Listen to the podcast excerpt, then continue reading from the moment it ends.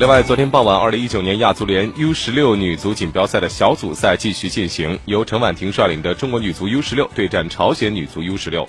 全场比赛中，中国女足全面被动，威胁射门寥寥无几。上半时连丢两球之后，下半时再丢两球，最终以零比四惨败。全场比赛，朝鲜队三度击中门柱，而全场比赛在补时三分钟以后结束，最终中国女足是输了。那么在九月二十二号，他们将迎来与越南队的比赛。如果能够战胜对手，中国女足 U 十六队出线基本上是没有悬念。